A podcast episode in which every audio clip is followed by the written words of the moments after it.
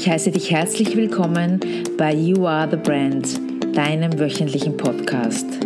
Es erwarten dich inspirierende Interviews und spannender Marketing-Input mit viel Platz für deine persönliche Weiterentwicklung, weil You Are the Brand, du bist die Marke. Und ich wünsche dir ganz viel Spaß dabei.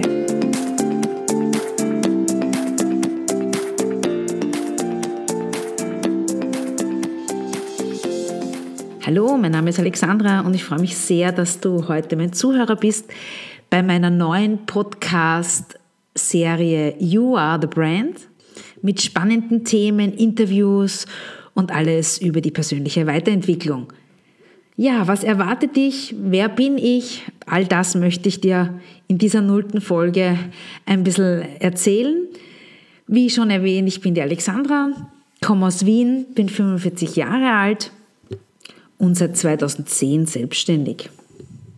Ich habe an der Wirtschaftsuniversität Wien studiert und zwar Betriebswirtschaftslehre mit dem Schwerpunkt Marketing und Bankwesen und habe nach dem Studium dann klassisch begonnen, als Angestellte zu arbeiten. Begonnen habe ich damals in einer Werbeagentur als Projektleiterin und das war wahnsinnig spannend und aufregend und jeden Tag was Neues, aber auch wirklich extrem stressig. Also es waren 60, 70 Stunden Wochen keine Seltenheit und wie wenn man jung ist, dann kann man das vielleicht, ich sage jetzt einmal, aushalten, aber es hat schon sehr an der Substanz gezehrt. Und dann habe ich gewechselt und war wieder bei einer Agentur und da war es eigentlich ähnlich. Also da, du bist immer nach circa zwei, drei Jahren warst du einfach komplett ausgebrannt. Und ich habe gesagt, puh, das ist, ist einfach ein Wahnsinn. Bezahlung ist auch nicht so die tolle, dass man sagt, das würde das irgendwie kompensieren und habe mir dann gedacht, dadurch, dass ich aus einem Elternhaus stamme, wo beides Banker waren, dann gehe ich doch in die Bank. Und dann habe ich im, im Bankenbereich begonnen, wo ich aber auch schon während meines Studiums gearbeitet habe. Und dort war es dann eigentlich genau das Gegenteil. Dort war es wahnsinnig langweilig, verbunden mit wahnsinnig viel Bürokratie. Und es war, die Selbstverwirklichung war nicht da, es war 9 to 5. Und ich habe mir gedacht, das kann es jetzt aber auch nicht sein. Und ich habe dann eigentlich immer so geswitcht. Ja. Also habe ich wieder die Agentur probiert und es war ja nie das dabei, wo ich gesagt habe, das ist es. Das eine war, wie erwähnt, wahnsinnig spannend aber einfach zu stressig und zu wenig Zeit, um sich auch mal mit sich selbst auseinanderzusetzen. Und das andere war nicht fordernd, eingebunden in einem Riesenkonzern, der einem nicht glücklich macht und wo auch jegliche Mehrleistung, die man getan hat, eigentlich negativ aufgefallen ist. Ich, ich kann mich noch an eine, eine Geschichte erinnern, die wie wenn sie gestern gewesen wäre. Ich habe in einer Abteilung gearbeitet und wollte dort einfach was weiterbringen. Und habe meistens noch am Abend, weil ich ja ein Mensch bin, der am Abend sehr gut arbeiten kann, bin ich halt einfach noch um, um sieben oder auch um halb acht noch gesessen. Das war ich auch von den Agenturjahren so gewöhnt, um das einfach in Ruhe fertig zu machen und auch gut fertig zu machen. Und ich kann mich dann erinnern, wie ich dann Gespräche gehört habe, dass, dass ich es anscheinend, weil ich immer so lange im Büro sitze, einfach nicht schaffe, mit meiner Arbeit fertig zu werden. Und wie ich das gehört habe, bin ich eigentlich aus allen Wolken gefallen, weil, weil diese Mehrleistung, das wurde einfach nicht honoriert. Und ich will jetzt nicht alle Konzerne über einen Kamm scheren, aber ich habe das schon von vielen Seiten so gehört. Also wenn man mit der Masse mitschwimmt, dann glaube ich, dass und sonst irgendwie andere Schwerpunkte und Interessen in seinem Leben hat und sich nicht unbedingt im Job verwirklichen will, dann ist sicherlich so ein Konzern eine sehr gute Möglichkeit, hier sein Leben zu fristen, hätte ich jetzt schon fast gesagt. Ähm, also einfach sein Leben zu verbringen. Für mich war das gar nichts. Also ich habe auch das Gefühl gehabt, dass ich mich persönlich nicht weiterentwickle, weil es für mich auch immer wenn man so will, die gleiche Tätigkeit war.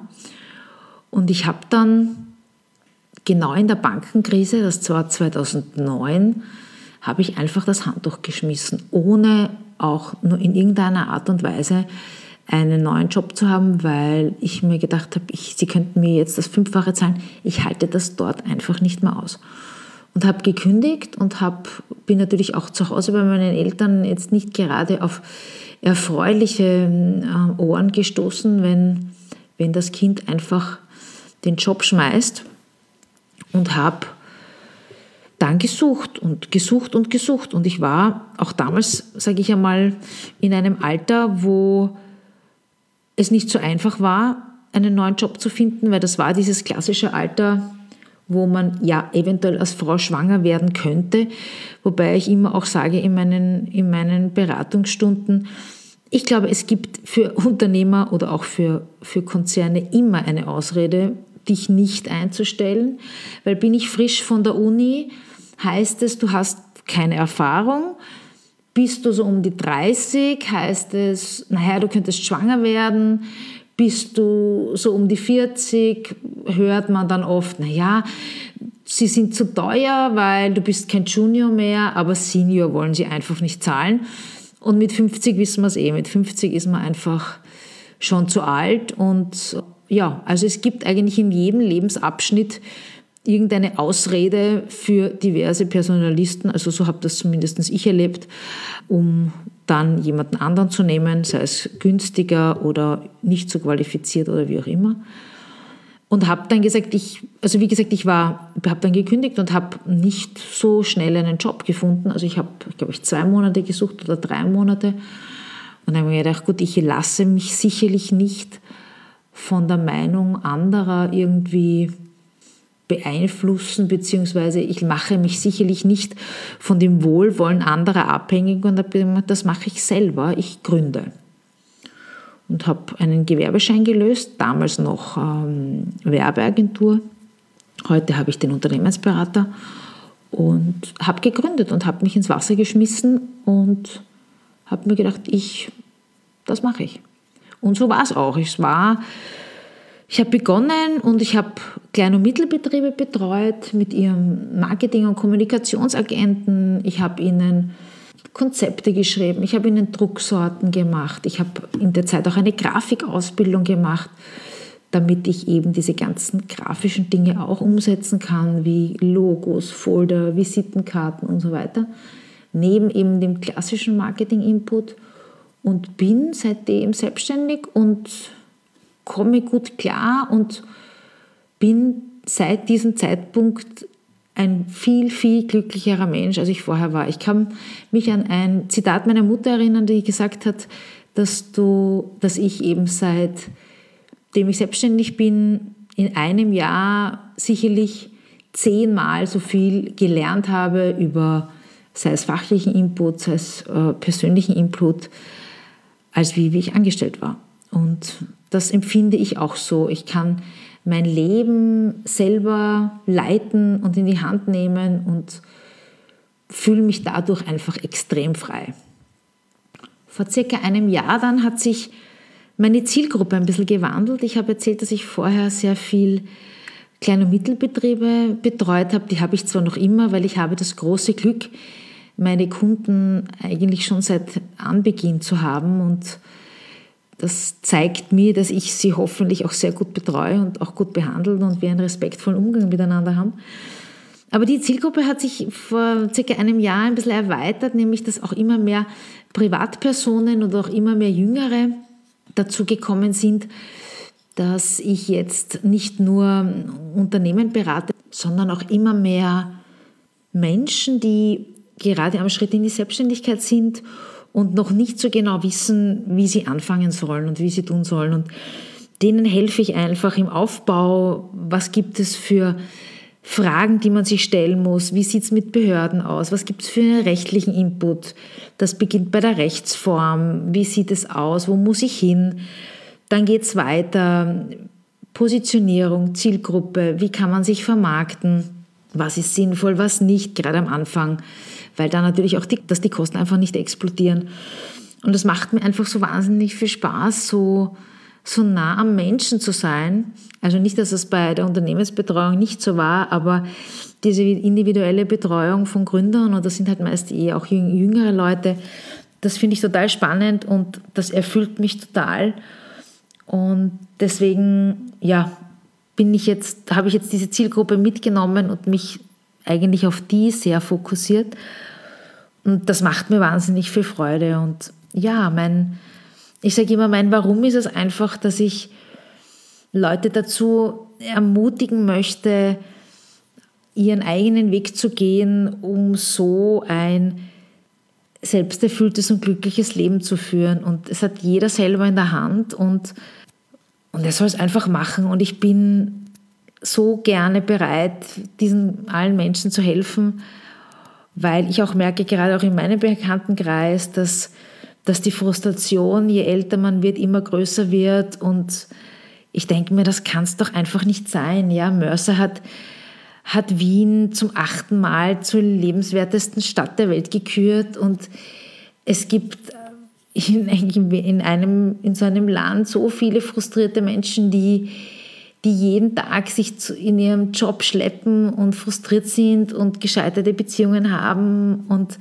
wie gesagt, ich kann das einfach nicht verstehen. Ja. Das ist fassbar für mich, ja, wie, wie sowas sein kann. Und ich will einfach den Leuten helfen. Ja. Ich möchte ihnen zur Seite stehen. Ich, ihnen, ich gebe ihnen Input, nicht nur fachlich, sondern auch was die persönliche Weiterentwicklung betrifft.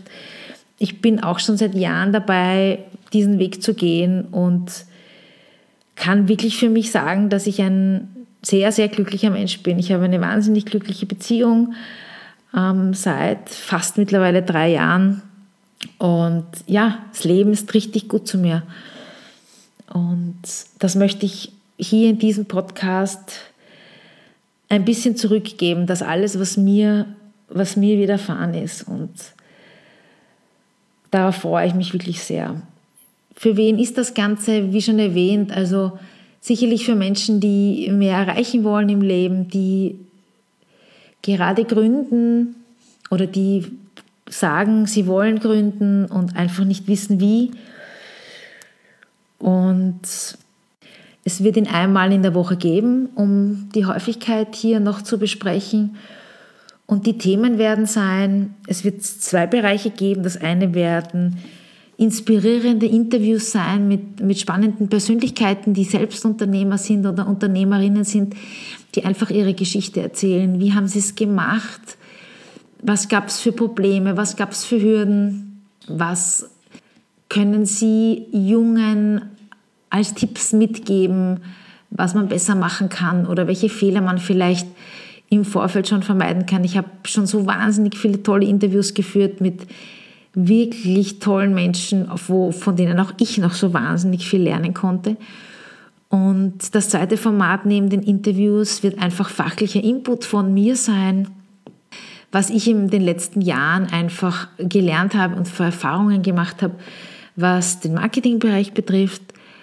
Und ich freue mich aber, wenn ihr mir schreibt bei Fragen, die nehme ich dann auch gerne auf und behandle sie, weil ich möchte, wie gesagt, mit meiner Zielgruppe immer in Interaktion treten und einfach auch der, deren ihre Fragen und Bedürfnisse in meinen Inhalten berücksichtigen, sei das jetzt äh, im Blog oder auch im Podcast. Das würde mich, würde mich sehr freuen. In der ersten Folge wird es ganz klassisch über das Personal Branding gehen, was man darunter versteht und welche verschiedenen Teilbereiche das alles umfasst, um dann in den nächsten Folgen einfach dann genauer einzugehen, sei das jetzt auf Zielgruppe oder auf Positionierung und die ganzen Themen, die damit zusammenhängen. Mein erstes Interview werde ich mit einer Musikerin führen, mit der Anne Eck, einer wunderbaren Frau, die ja, ihr Personal Brand sozusagen im Musikbereich verwirklicht und die auch ein Konzert gibt Ende September. Das werdet ihr alles im Podcast dann erfahren. Und ja, ich freue mich, wenn ihr euch die Folgen anhört und mir auch immer wieder Input gebt. In diesem Sinn, bis nächste Woche. Alles Liebe, eure Alexandra.